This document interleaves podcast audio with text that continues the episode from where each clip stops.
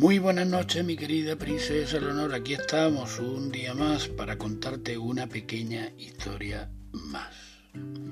Cuentan, me cuentan que un beduino iba en camello transportando dos sacos y se encontró a un hombre que le preguntó, ¿qué lleva tu camello?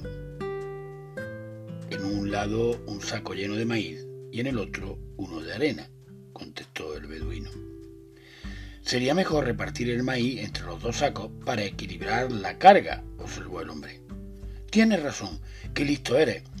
Sube mi camello, ven. El hombre subió al camello y el beduino, intrigado, le preguntó quién era.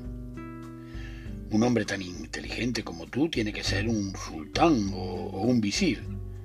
No soy nadie, le contestó el desconocido. ¿Eres comerciante? ¿Eres rico? insistió el dueño del camello. No, no soy comerciante, ni tengo nada. Y entonces el beduino le gritó, Si no eres nadie, baja de mi camello y vete de aquí. Y el pobre hombre así lo hizo, alejándose de él sin mirar atrás. Esta pequeña historia, mi querida princesa Leonor, nos enseña que a veces no valoramos a las personas por lo que son, sino por su posición económica y social. Lástima. Muy buenas noches, mi querida princesa Leonor, y sigue sonriendo.